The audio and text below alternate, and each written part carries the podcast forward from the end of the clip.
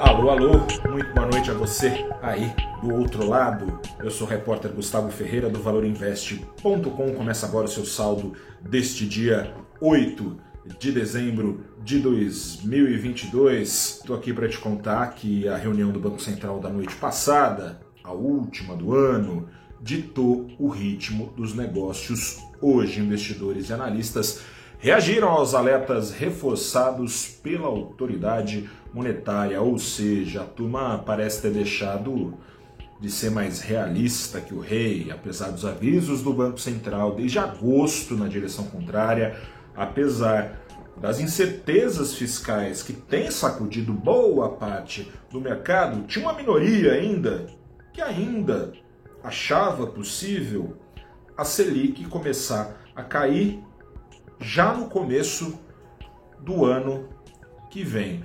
Não mais parece ter esse tipo de herói no mercado e conforme caía a ficha do mercado, o Ibovespa caía atrás, o principal índice da bolsa fechou em queda de 1,7% hoje, com 84 das 92 ações do, no negativo, uma queda bastante espalhada. O preço do dólar ecoando as preocupações do Banco Central com as contas públicas, ilimitado pela queda do, do dólar no exterior, subiu, mas subiu pouco, 0,22% na contramão do mundo, como eu disse, cotado a R$ 5,22.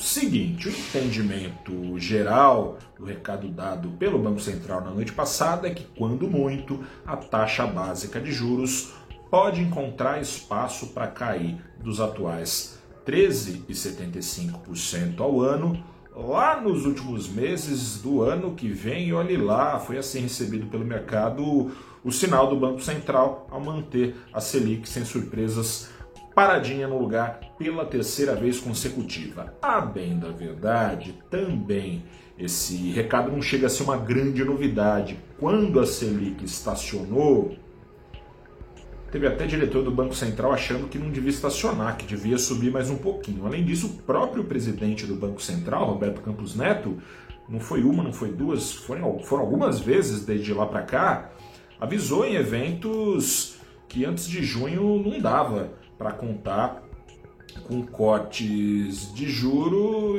e, se precisar no vai da valsa de Brasília poderia até a taxa Selic voltar a subir.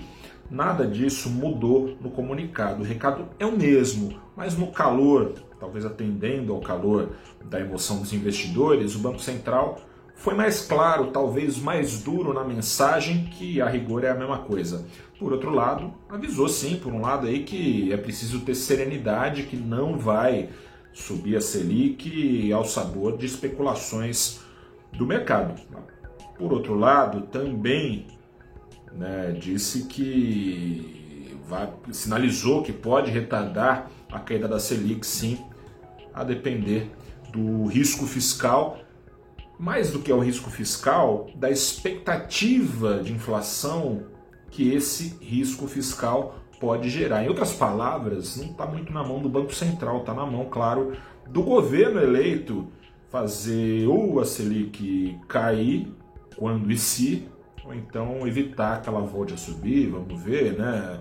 Para tanto, precisa fazer crer que será fiscalmente responsável. O problema é que, por hora, o novo governo eleito ainda não disse como vai abrir espaço para a Selic cair, fez lá suas juras de responsabilidade fiscal. O presidente eleito Lula tem dito: ah, meu governo foi responsável, então vocês têm que confiar em mim, mas ele precisa dizer como será responsável. Isso ele não disse até agora. Aliás, amanhã, sexta-feira de manhã, pode começar a clarear quando ele apresentar, ao que tudo indica, oficializar, né, pela manhã, antes do Jogo do Brasil. Pô, isso é momento apropriado, o mercado vai estar muito atento a isso, enfim. Quando ele confirmar a presença de Fernando Haddad na cadeira de ministro da Fazenda a partir de 2023. Vamos ver se isso se confirma. Tem anúncio pela manhã isso pelo menos está confirmado, tem anúncio de alguns ministérios pela manhã feitos pelo presidente eleito Lula.